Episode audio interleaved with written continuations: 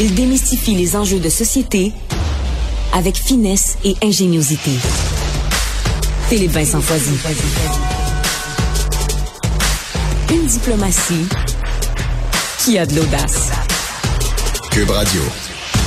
Une alerte qui vient tout juste de rentrer. L'OMS qui redoute plus de 700 000 morts supplémentaires d'ici le printemps en Europe liés à la COVID-19, euh, là-bas où on voit vraiment la flambée des cas, cinquième vague possible. On regarde ce matin dans le Journal de Montréal, dans la section en cinq minutes, la différence là entre les taux de vaccination, mais aussi euh, les cas. Au Québec, en ce moment, on est environ à 57 cas par 100 000 habitants au cours des sept derniers jours. En République tchèque, on est à plus de 1000. En Slovénie aussi. En Autriche, 1100 aussi, alors que le taux de vaccination pour les adultes, en fait, la population générale est à 64% alors qu'au Québec, on est à peu près à 77% Allons plus précisément à Vienne, en Autriche, voir ce qui se passe, euh, notamment avec le pays qui prend des mesures vraiment, vraiment draconiennes. Jérôme Segal est journaliste euh, en Autriche. Monsieur Segal, bonjour. Alors, à quel point la situation en Autriche est problématique, est alarmante en ce moment euh, sur le plan de la COVID? Alors, euh, la situation est alarmante simplement parce qu'on a une explosion du nombre de cas. Euh, vous l'avez dit, hein, si on fait une comparaison avec le Canada, on a un taux d'infection 24 fois supérieur, donc c'est vraiment énorme quelque chose de très important, jamais autant de cas de Covid dans le pays. Et puis évidemment euh, des cas de Covid grave hein, dans les hôpitaux. Euh, en soins intensifs, on estime qu'il y a 628 lits d'hôpitaux disponibles. 577 sont déjà occupés par des patients qui en ont grand besoin. Ah ouais. Euh, la situation est, est, vraiment très grave et les mesures, vous l'avez dit, euh, qui sont prises, vous les avez présentées comme draconiennes. Euh, beaucoup d'Autrichiens se posent tout de même des questions. On a, on a un confinement depuis hier, certes, mais ce confinement est très allégé puisqu'on peut sortir aussi souvent qu'on veut, aussi loin qu'on veut. Euh, les écoles restent ouvertes, ce qui est absolument extraordinaire. Euh, les gens continuent d'aller travailler. Il y a un appel au télétravail, mais les entreprises peuvent choisir ou pas de mettre en place le télétravail selon leurs possibilités.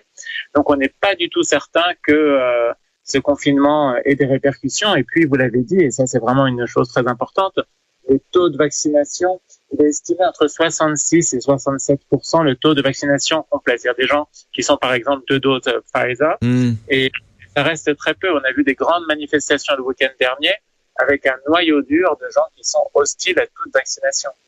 Oui, parce que là, le, le, pays va obliger la vaccination pour euh, pour ses citoyens. C'est le premier pays en Europe. Nous, en Amérique du Nord, la vaccination obligatoire a pas mal été écartée pour le moment. Comment Comment on va obliger les gens à être vaccinés? Ça veut dire quoi? Dans le fond, c'est plus qu'un passeport vaccinal. C'est, en fait, j'essaie de comprendre comment ça va fonctionner. D'un côté, vous essayez, mais tout le monde essaye parce que c'est non seulement Europe, mais c'est une première mondiale. L'Autriche est le premier pays à annoncer une vaccination obligatoire effective à partir du 1er février. Sur le plan législatif, les procédures sont déjà en marche pour vérifier, par exemple, la conformité avec la Constitution. Mais euh, j'étais euh, pour euh, différents médias dans les manifestations qui ont eu lieu samedi et dimanche. Je demandais aux gens, mais comment vous allez faire en février? Ils, me répondaient, mais je ne me ferai pas vacciner, je payerai. S'il faut payer, je payerai. Alors effectivement, une amende de 500 euros a été envisagée, mais on est face à ce qui serait alors un délit continuel. C'est-à-dire que vous êtes condamné à payer 500 euros en cas de contrôle, mais le lendemain, on vous recontrôle, vous payez encore 500 euros. Donc ça peut pas être comme ça tous les jours, on vous demande de payer 500 euros. Euh, hier, un médecin proposait une contribution mensuelle de 100 euros pour les personnes qui ne sont pas vaccinées. C'est quelque chose qui est envisageable, mais euh, parmi euh, les différents commentateurs, parmi les juristes, personne à l'heure actuelle ne sait comment cette euh, obligation sera liée à des sanctions et si oui, lesquelles. Hum, parce que ce qu'on a vu en Autriche, on avait l'impression que cet été, ça allait beaucoup mieux, que finalement, on, on donnait du lait. presque si la pandémie n'existait plus, là, où elle était là, mais bon, on allait s'accommoder, puis on allait faire avec. Alors que là, on se les fait remettre au visage, ça nous a rentré euh, de plein fouet. Euh, là, vous parlez des manifestants, je vais y revenir dans quelques minutes, mais de façon générale, est-ce que la population comprend, conçoit, réalise à quel point c'est il y a, un enjeu important, notamment au chapitre des hospitalisations? Mais bien sûr, euh, vous avez raison de le dire. Cet été, le gouvernement, par exemple, du chancelier conservateur Sébastien Kurz, a osé faire une campagne euh, inaugurée le 25 juin dernier, au début de l'été, en disant nous, les conservateurs, nous avons vaincu la pandémie. Hmm. Cette campagne a, a, été affichée. On je l'ai vu moi dans les rues de Vienne, en Basse-Autriche, dans différentes provinces. Et aujourd'hui, on se dit mais quelle inconséquence, quelle forfanterie d'avoir osé dire ça alors que pendant l'été, on savait déjà qu'il y avait le variant Delta qui était plus contagieux, que c'était pas fini. Dans d'autres pays, on voyait bien que les taux restaient assez hauts. Donc aujourd'hui, en fait, c'est un phénomène de défiance par rapport à tout le système politique.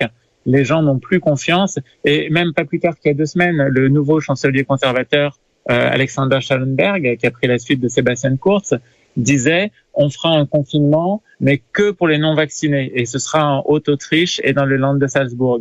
Une semaine après, il annonce le confinement pour tout le monde. Ça pose un sérieux problème dans la confiance hmm. perdue par le gouvernement. Et là, vous disiez, durant la fin de semaine, il y a eu des manifestants, 40 000 personnes à peu près qui, sont allées manifester. C'est qui ces gens-là? Est-ce que c'est tous des gens qui sont opposés aux mesures sanitaires? Est-ce qu'il y a des gens qui sont en colère contre le gouvernement, qu'on n'ait pas pris la, la, pandémie au sérieux? C'est, ça ressemble à quoi le portrait en ce moment du manifestant autrichien euh, qui va dans les rues?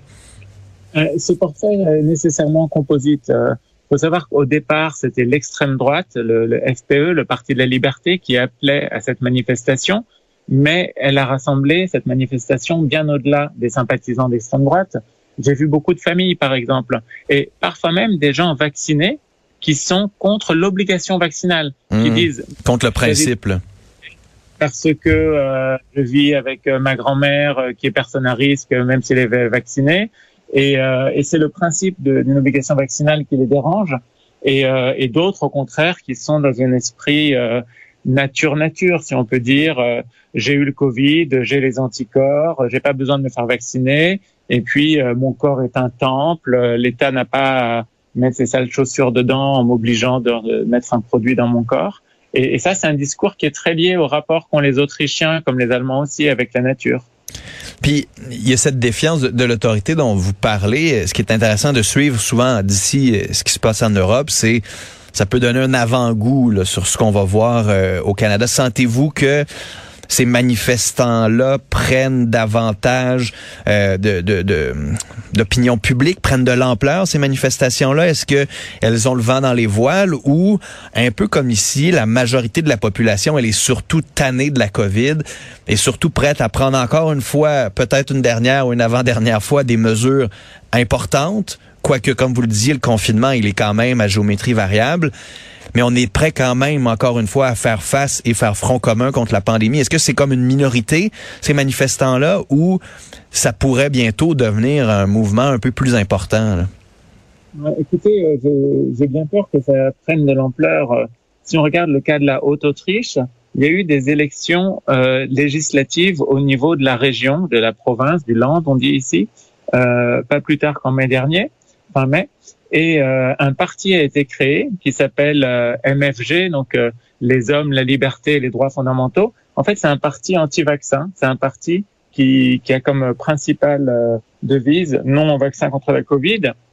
Et ils ont obtenu 6,23% des suffrages, ce qui est énorme et même très important parce qu'à partir ah de 4%, hein.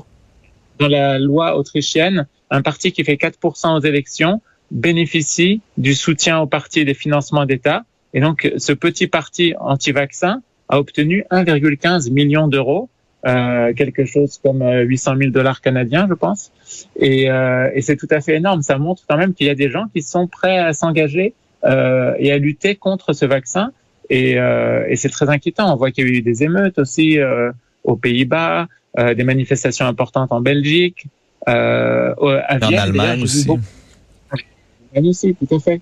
À Vienne, à la manifestation j'étais samedi, il y avait des drapeaux roumains, des drapeaux hongrois, euh, différents drapeaux de gens qui, qui montraient aussi leur identité nationale. Hmm.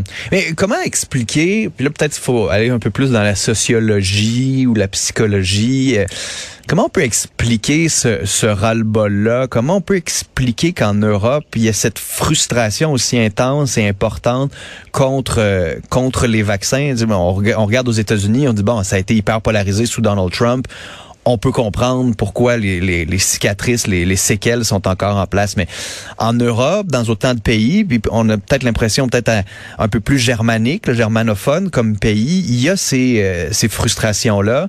Comment on peut expliquer qu'elles soient aussi importantes, aussi fortes, que ces voix-là se fassent entendre, même électoralement, euh, en Autriche et comme vous le disiez, en Allemagne, dans certaines places en Belgique aussi? Là? Ouais, écoutez, je pense qu'il y a aussi une instrumentalisation euh, de, de la crise euh, liée à la Covid. Hmm. Euh, si on regarde la France, euh, en France, il y a eu des manifestations assez importantes pendant l'été, mais qui se sont un peu essoufflées.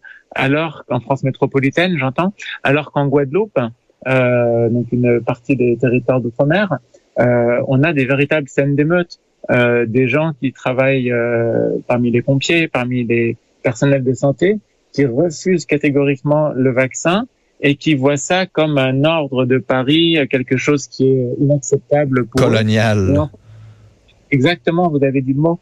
À travers ça, c'est aussi euh, le gouvernement Macron euh, qui le critique, le fait qu'une grande misère euh, règne dans, dans cette île, que 30% des jeunes sont au chômage, etc. Donc les, les, gens en fait utilisent, et, et c'est un peu ce que je disais aussi pour l'Autriche, les, les gens utilisent le Covid pour euh, marquer leur défiance par rapport au gouvernement. Ils tolèrent pas que, euh, par exemple, le, le, gouvernement ait dit euh, en Autriche, hmm. comme je disais tout à l'heure, on a gagné la pandémie, on est les plus forts, euh, youpi. Euh, c'est indécent. Et donc les, gens énervés, déçus, avec ce sentiment de trahison, en viennent à manifester de façon parfois assez véhémente. Jérôme Segal, on vous suit en Autriche, on suit vos travaux, on se reparle euh, bientôt pour euh, la suite là-bas. Merci d'avoir été là ce matin.